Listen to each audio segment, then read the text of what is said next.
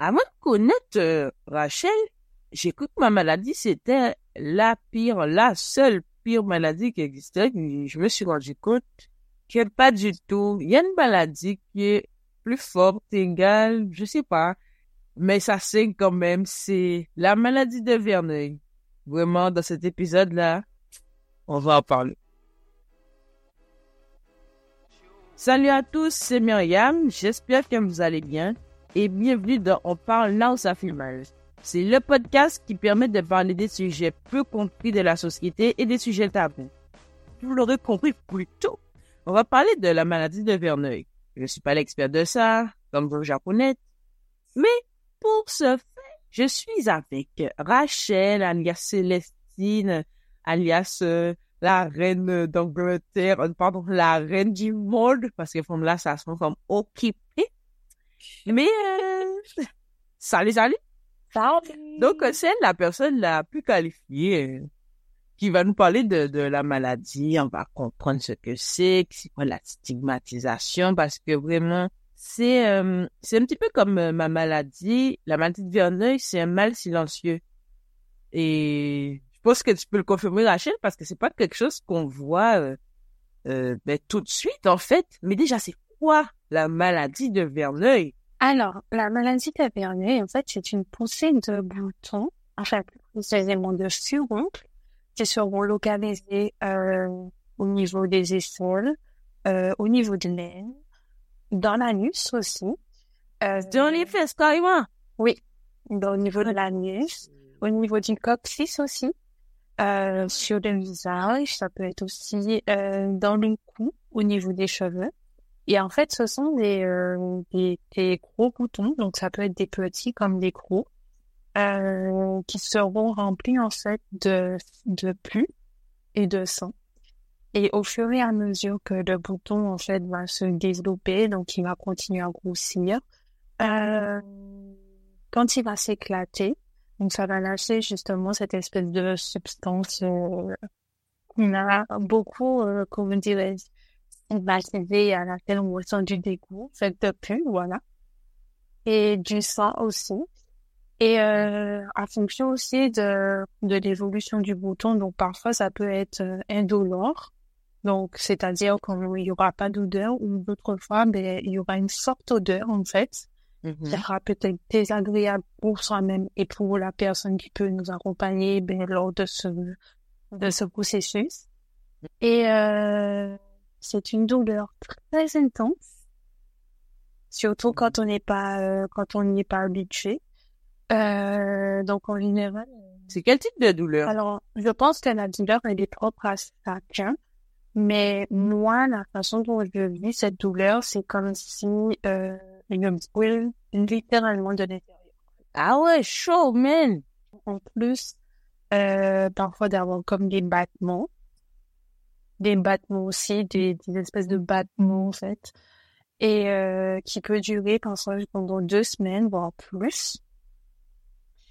Donc, euh, pour euh, justement soulager cette douleur, ben, en général, on prescrit des antibiotiques. Donc, on trouve euh, en général à, à la pharmacie, du moins. Mais attends, attends, attends, attends. Tu nous as dit chez les boutons.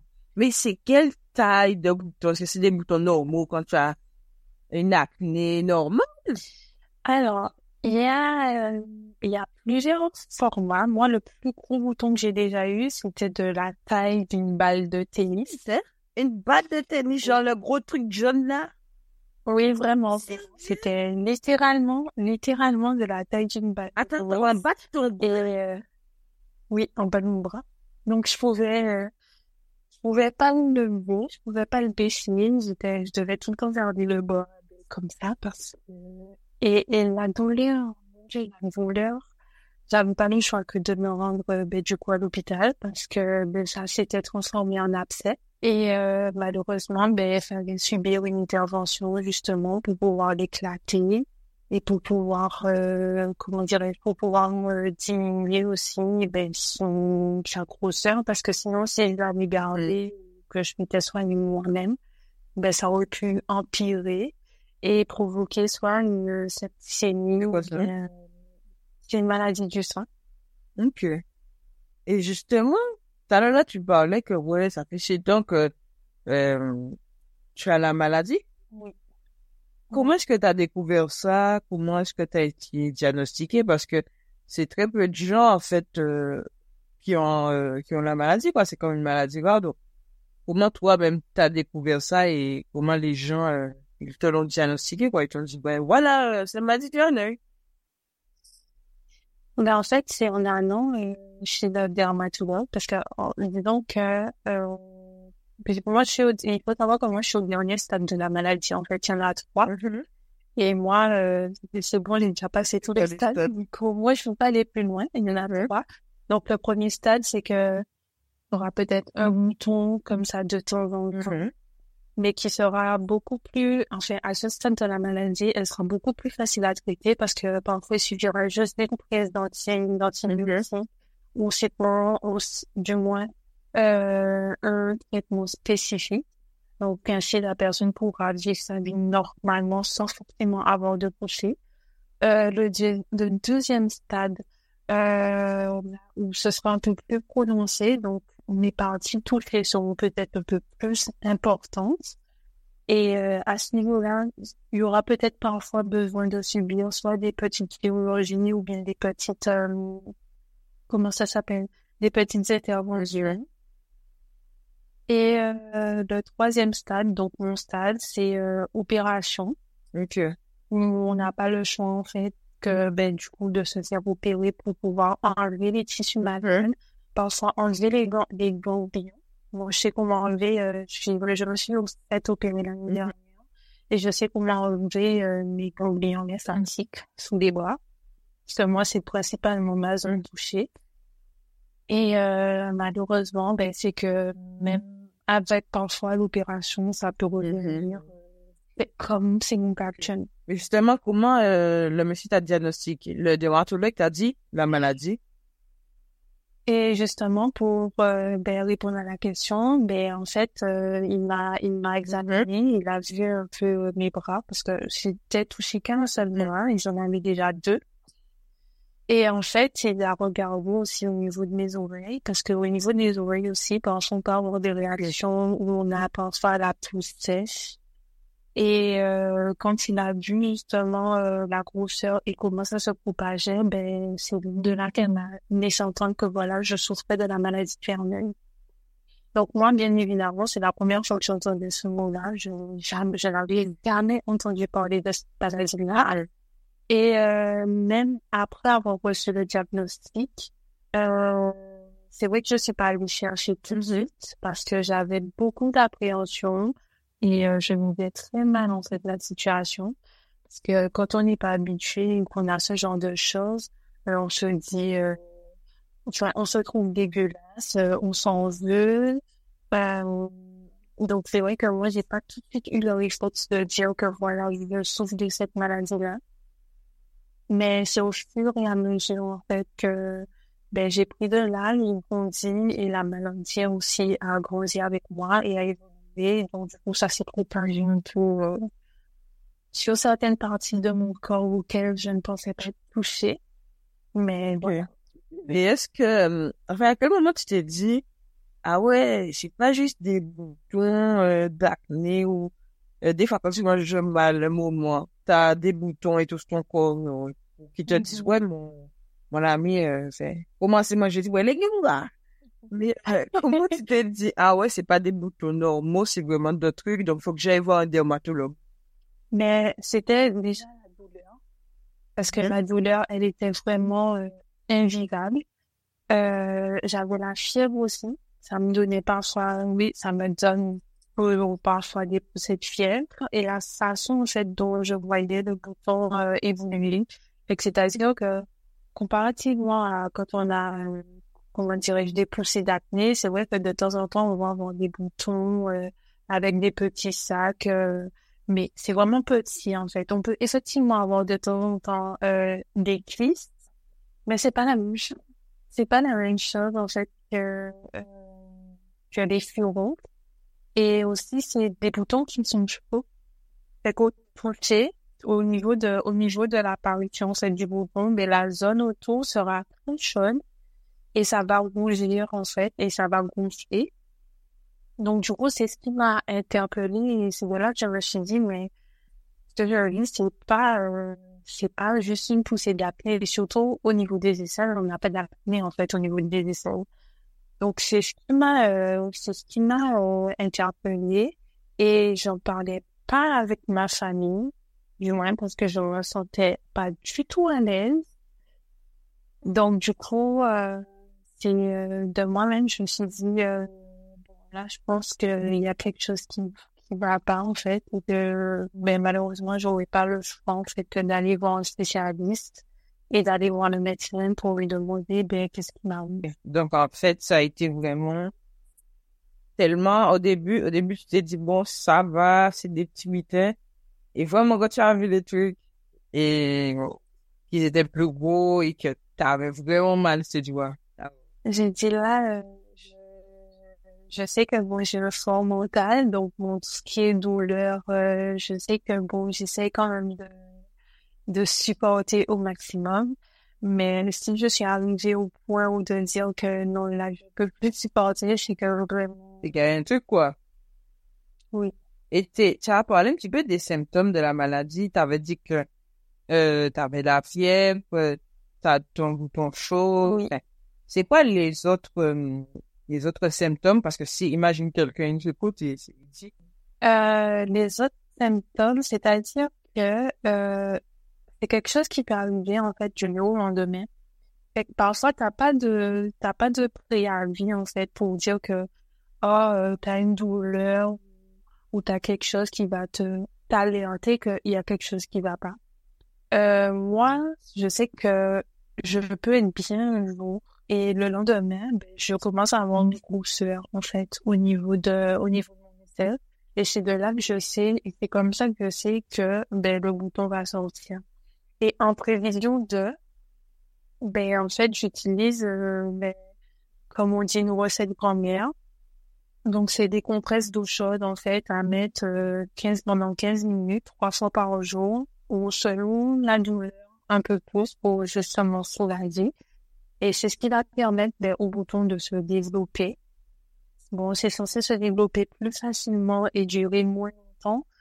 Mais euh, moi, je sais que je suis quelqu'un où c'est quelque chose qui peut durer euh, ben, deux semaines avant que le bouton s'évalue complètement. Et durant ce laps de temps, ben, je peux avoir une perte d'appétit. Euh, parfois, je peux aussi avoir euh, une baisse de tension. Ou sinon, euh, ben, j'ai la fièvre, donc j'ai pas le choix en fait que de prendre, en plus des antibiotiques pour la douleur, ben, de prendre aussi euh, des comprimés pour la fièvre pour évaluer un peu la douleur. Et euh, ben, parfois, on est immobilisé. Enfin, moi, moi, ça m'arrive d'être immobilisé. Je peux pas sortir parce que ben, je suis frustrée de la douleur. Donc, c'est vrai que euh, bon, pourquoi est-ce que ça m'arrive, qu'est-ce que vous faites, et surtout que ben on peut rien faire en fait à part attendre, ben attendre que ça s'éclate, puis attendre que ça cicatrise parce que il y a l'éclatement, mais après il y a la cicatrisation aussi, et ça, ça va aussi dépendre du corps de chacun. Moi, je sais que je suis quelqu'un qui prend du temps à cicatriser, surtout selon la grosseur que ça peut avoir. Donc, euh, ça peut me durer un mois pour être bien cicatrisé, comme parfois ça peut durer une semaine, deux semaines, mais il faut toujours quand même continuer à prendre des traitements, à faire des pansements, à faire attention. Et euh, ça a un très fort impact en fait sur ma vie euh, personnelle et professionnelle. tu as dit que tu prends euh, des antibiotiques et tout, mais en fait que tu dois quand même attendre que le bouton euh, s'éclate. Ça veut dire que tes traitements, c'est plus préventif, c'est pas des médicaments euh, quand t'as mal, tu prends ça et puis va venir se beau Ben, en fait, il n'y a pas de traitement.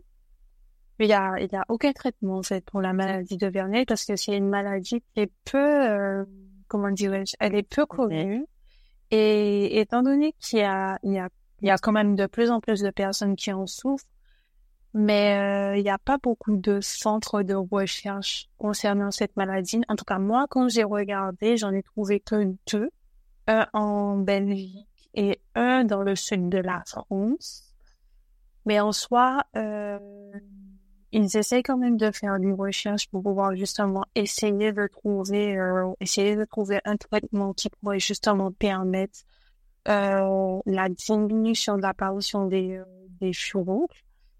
Mais en soi, il n'y a pas de traitement à part juste des antibiotiques qu'on donne pour justement les problèmes de peau.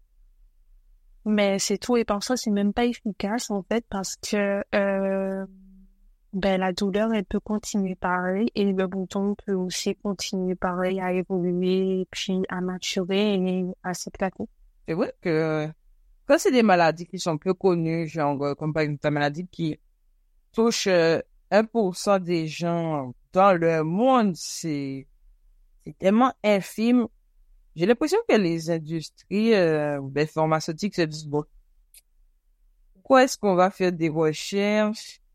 Enfin, comme ça leur apporte pas de l'argent, c'est sympa alors que, ok, ça rapporte pas d'argent, mais vous souffrez quand même pareil. C'est vrai que, c'est vrai que euh, c'est une maladie quand même qui touche majoritairement des femmes, n'empêche. Euh, oui, ça commence, euh, ben, ça commence en fait dès la puberté. Et euh, ça dure jusqu'à la ménopause, normalement. Ça touche aussi des hommes quand même. Euh, c'est vrai que euh, moi, je trouve que ce serait, enfin, c'est pas ce serait, mais c'est quand même dommage que justement on on soit pas en fait, euh, comment dirais-je, on soit pas informé en fait de ce type de maladie.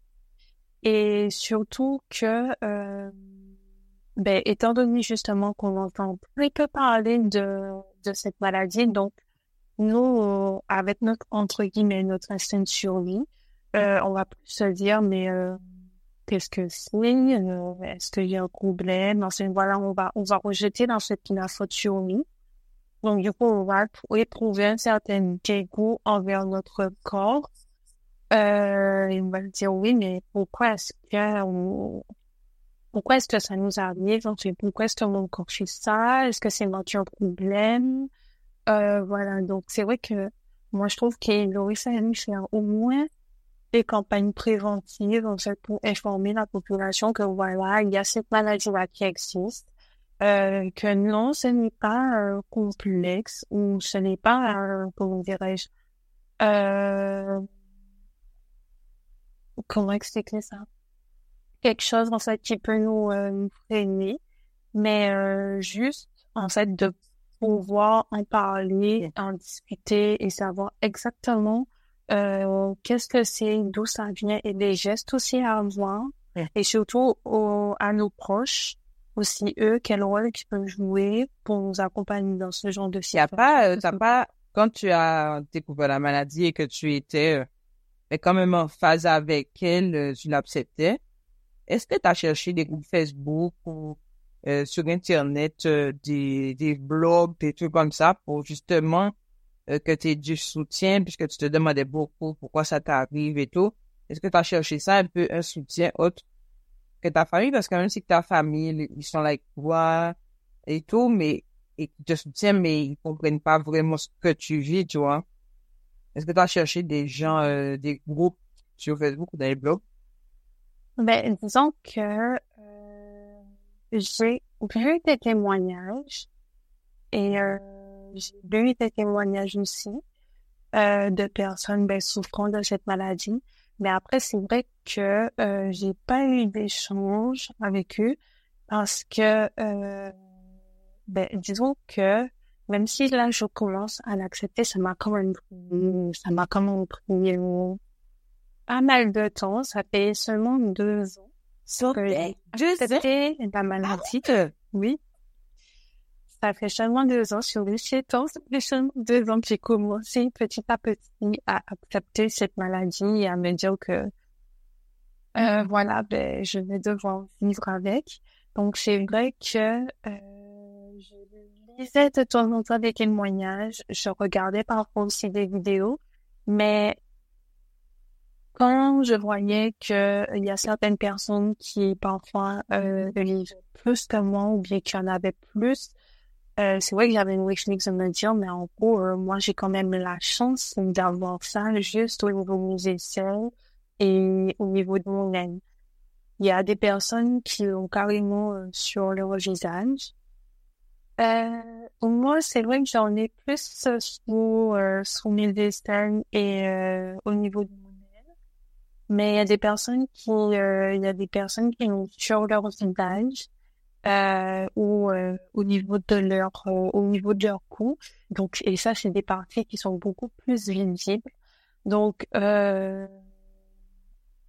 quand je voyais justement euh, comment est-ce que eux euh, ils faisaient et euh, qui s'affichaient, en fait, qu'ils arrivaient quand même à sortir, à faire, à faire leur, à faire leur activité.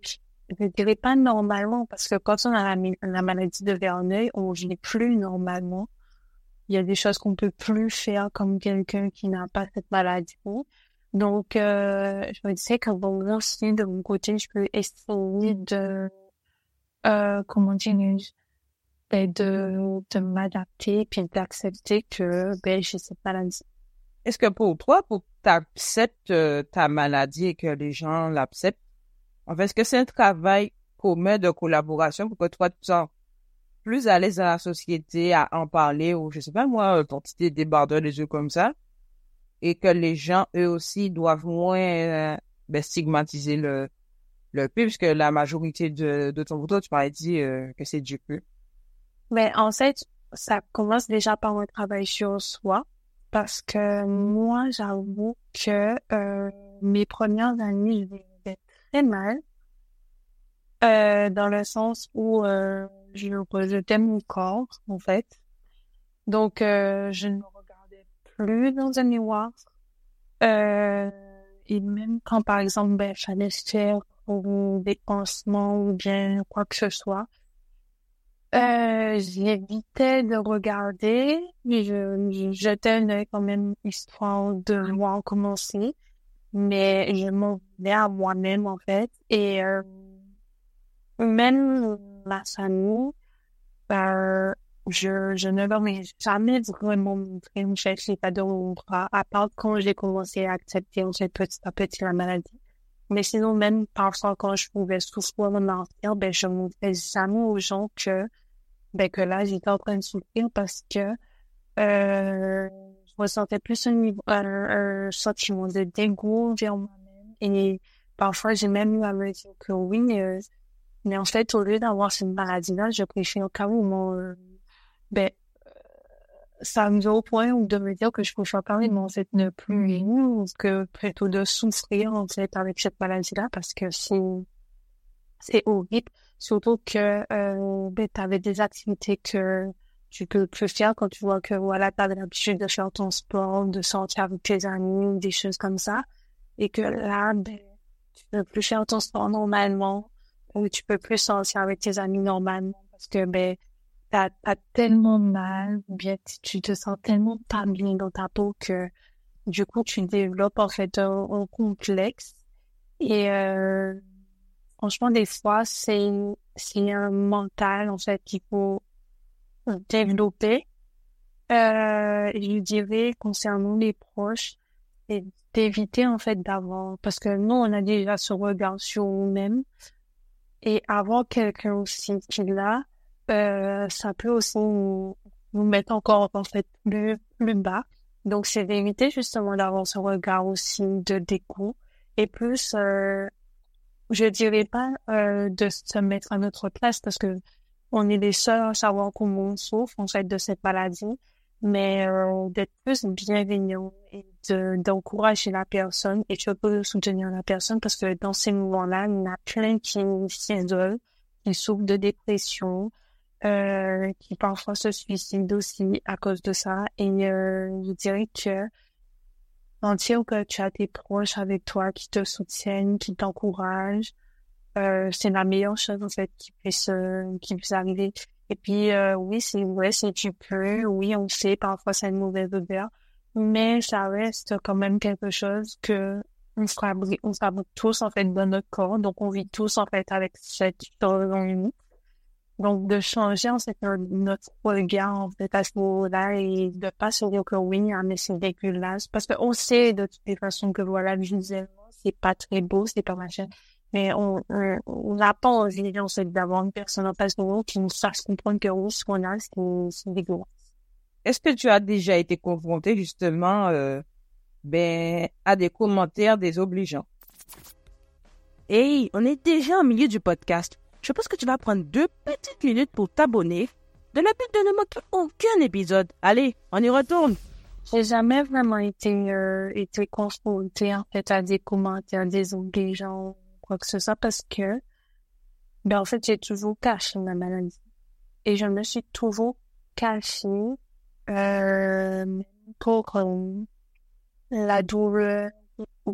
Toujours toujours caché à part où des fois euh, ben j'avais pas d'autres fois malheureusement je dis ok là ça m'a parce que bon ça se voyait comme des fois ben quand c'était mal, ou bien voilà, je, on voyait que je ne pouvais pas de mon bras, ou bien que je faisais.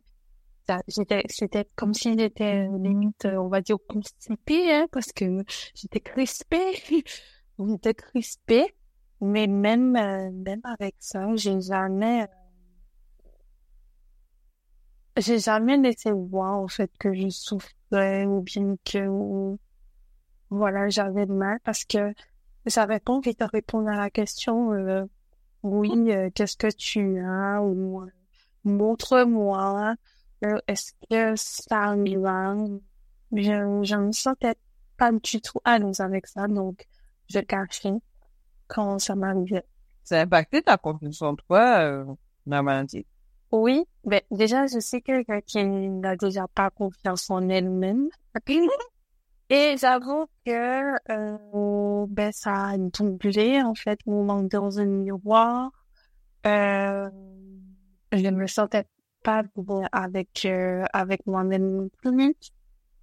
Donc c'est vrai que j'avais un peu du mal euh, parce que même dans mes, choix de vêtements, je devais faire attention à quels vêtements que je peux mettre sur moi parce que ben je peux pas mettre de vêtements blancs ou de vêtements euh, trop clairs. Euh, non plus pour éviter, euh, pour éviter justement ben, que ça tâche ou bien que ça salisse mes vêtements. Même au niveau de mes sous-vêtements aussi, ben, je dois faire attention. Euh, je dois faire attention en fonction de, en fonction de, de comment c'est, comment ça évolue. Et euh, ben, j'avoue que c'est un, c'est un grand changement en fait de, de vie à faire et même aussi au niveau de la euh, ben, c'est vrai qu'il y a des aliments qui favorisent aussi le développement des cheveux rouges, euh, comme par exemple euh, la viande rouge et le sucre. Donc du coup, je dois faire attention ben, par rapport à ce que je mange et par, par rapport aussi des fois à l'activité aussi que je peux faire en fonction de si je sollicite mes bras ou pas. Euh, il faut que je sache comment je les sollicite. Euh, c'est vrai que c'était, c'est vrai que j'étais, enfin, c'est pas c'était, c'est assez difficile et compliqué parce que c'est toute une vie à refaire, tout un, euh, comment dire, un changement, une adaptation en fait euh, par rapport à tout ça mais j'essaie quand même de relativiser et puis de pas laisser la maladie prendre le dessus non plus. Et euh, donc du coup, euh, j'essaie quand même de de plus en parler pour que moi-même aussi de mon côté je puisse accepter et puis aider gens euh, des proches aussi qui m'aident justement à mieux accepter euh, à mieux accepter ma maladie euh, je sais que je peux compter sur, euh, sur certaines personnes qui sont là pour moi. Donc, la une podcasteuse ici présente. Elle n'est pas là, non, non. Euh, Elle n'est pas là. Et c'est ça. Ah voilà. Donc tu parlais des causes qui favorisent euh, ta maladie, euh, fait le développement de ta maladie mais qu'est-ce qui cause ta maladie concrètement? En fait, elle est due à une bactérie. Donc, euh, ça peut être soit un staphylocoque ou euh, j'avais vu le d'une autre bactérie. C'est vrai que je ne m'en rappelle plus. Mais en tout cas, c'est principalement dû aux bactéries, en fait, euh, qui se développent, en fait, dans le corps. Et euh, ça peut aussi parfois être dû euh, comment héréditaire, du moins. Euh, parce que même si on n'est pas peut-être descendant directement, mais ça peut être quelqu'un qui l'a eu dans notre famille et indirectement, ben nous on est porteur du gène, donc ça va se développer et nous. Et euh, c'est ça. Euh, pour avoir pour avoir euh, plus d'informations, je sais que on a la possibilité euh, dans des centres de recherche euh, liés justement à la maladie de Verneuil de faire prélever justement notre euh, ben, notre et de le faire analyser pour voir de quoi est-ce qu'il est constitué exactement. Et afin que nous justement on puisse savoir on puisse savoir justement mais quels sont quels sont les traitements en fait qu'on a droit et quels sont les listes en fait qu'on peut faire. Et euh, si on peut justement ben, donner ça à nos enfants ou bien donner ça à nos proches. Et c'est ça. Qu'est-ce que la maladie t'a apporté de, elle t'a apporté beaucoup de négatifs, euh, des doutes, manque de confiance en toi, mais il y a toujours un côté positif et qu'est-ce qu'elle t'a apporté? Oui, le euh, côté positif, c'est que la ça maladie? permet de voir que j'ai euh, très fort euh, instinct survie et un très fort mental parce que je dirais pour, euh, pour euh, comment dirais-je, supporter euh, euh, ce type de douleur, euh, c'est pas tout le monde en fait qui y aurait pu et qui peut du moins euh, avoir la chance de ben, de continuer malgré tout euh, à essayer de faire sa vie.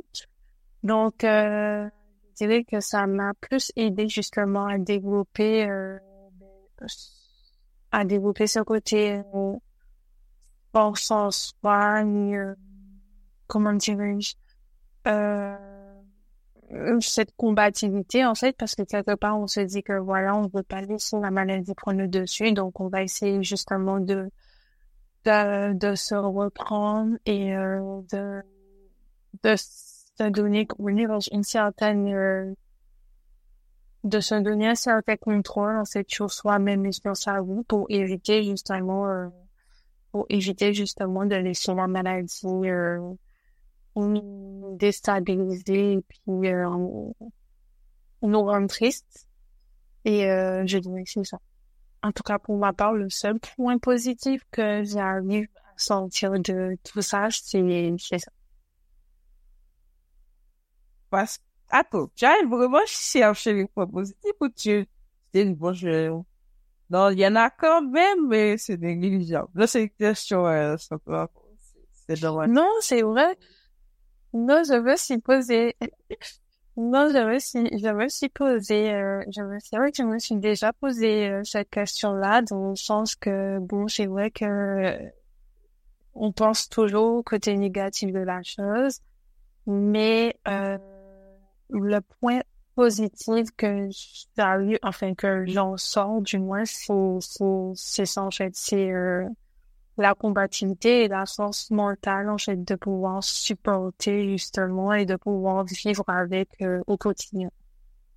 Qu'est-ce qu'on doit faire euh, en tant que société vis-à-vis de toi? Ben moi je dirais euh, faire des campagnes préventives, ça serait bien. Et soutenir aussi les gens, euh, éviter en fait le regard euh, de jugement qu'on peut, qu'on peut avoir quand on voit du pu ou bien quand on voit quelque chose qui, euh, comment dire, qui nous répugne en fait. Et, euh, et surtout en fait ben, d'accompagner les, les personnes ben, justement souffrant en fait de cette maladie et surtout les personnes qui s'isolent à cause de ça.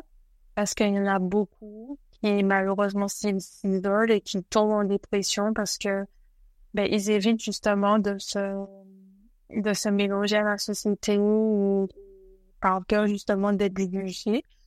Donc, pour moi, ce serait plus justement de pouvoir interpeller la population euh, sur cette maladie-là et de plus un peu la, la normaliser dans le sens que, voilà, ça peut toucher tout le monde du jour au lendemain. Et euh, on peut aussi se retrouver dans cette situation où, voilà, on se retrouve avec... Euh, on se retrouve en fait à devoir euh, ben, complètement changer de vie, en fait. Et euh, mais de pas se laisser, euh, je dirais, abattre. Et surtout, euh, moi, je pense que cette maladie, elle peut aussi montrer le, le véritable pardon, visage en fait des gens qui nous entourent, parce que euh, c'est dans des moments comme ça qu'on arrive justement euh, à voir qui est-ce qui est euh, vraiment là pour nous, qui est-ce qui nous soutient, à qui est-ce qu'on peut faire confiance et euh, qui est-ce qui nous épaule vraiment et qui est-ce qui va nous aider aussi euh, ben, dans cette situation. En tout cas, moi, ce que j'ai pu apprendre de cet épisode, c'est vraiment euh, que c'est une maladie chronique qui est quand même euh, oubliée de la société. Je me demande même est-ce que certains professionnels de santé la connaissent? Et tous 1% de la population et que c'est l'une des maladies euh, qui est le plus stigmatisée puisque vous savez les boutons ben, de plus littéralement puis ça vous impacte vous, ça impacte les gens autour de vous. Mais en fait, on a euh, on a quand même un travail à faire euh, d'acceptation et même de s'intéresser à l'autre parce que on peut croire que c'est, je sais pas moi, quand la personne sent plus, on comprend pas. Mais en fait, il y a, y a un travail à faire, il faut échanger. C'est ça notre problème dans la société. On n'échange pas. Et si nous avons aussi appris euh, ta maladie, euh, ben, il n'y a pas vraiment de traitement parce que les, les, les, l'industrie euh, pharmaceutique dit que bon, ben, vous savez, c'est juste un pour cent, euh, ça n'aura pas de être caché que bon, on s'en fout, on n'en fait pas. Mais euh, moi, je trouve que tu as été super courageuse de nous partager ton histoire, puisque je savais même pas, ça faisait juste Mhm. deux ans que t'étais, t'as accepté ton truc, et c'est, ça fait sept ans, juste deux ans, c'est, euh, c'est tout c'est tout récent. oui. Et Vraiment, je tenais à te dire un grand merci. Merci d'avoir partagé ton histoire, d'avoir ouvert ton cœur et d'avoir permis à d'autres personnes qui sont atteintes euh, d'un maladie comme toi, euh, ben, de se reconnaître. hein. Parce que bon, il n'y a pas tellement de, de podcasts euh, qui parlent de la maladie de Vernon. Ben, c'est avec plaisir. De toute façon, euh, moi, j'ai toujours dit, enfin, j'ai, entre guillemets, pas eu la chance au début d'avoir le soutien ou de pouvoir, ou d'avoir pu du moins échanger, en fait, euh, euh, sur, euh, sur cette maladie. Mais là, j'avoue que toutes les personnes, en, en tout cas, qui, souffrent de cette maladie et euh, qui, comment dirais-je, qui voudraient en parler ou bien qui veulent en parler, euh, ben, si vous avez un proche qui est ouvert en fait avec votre maladie et qui est, qui est, comment dirais-je, qui est là avec vous, qui vous soutient, ben, c'est de pas hésiter d'en parler avec cette personne. Parce que ça fait toujours du bien de toutes les façons d'avoir, euh, d'avoir un soutien moral, d'avoir quelqu'un sur qui on peut compter, qui nous accompagne en fait. Donc, euh, moi, je dirais de, si vous avez quelqu'un qui, voilà, qui est avec vous et qui voit votre quotidien et qui, qui, à qui ça impacte, parce que avec la maladie de Vernet, on est impacté, mais les- nos proches aussi sont parfois impactés, de notre maladie. Donc, c'est de, de, comment dirais c'est de partager, en fait, à deux les ressentis, que ce soit la personne qui a cette maladie et la personne qui, qui, euh, qui ne l'a pas, mais qui vit avec nous au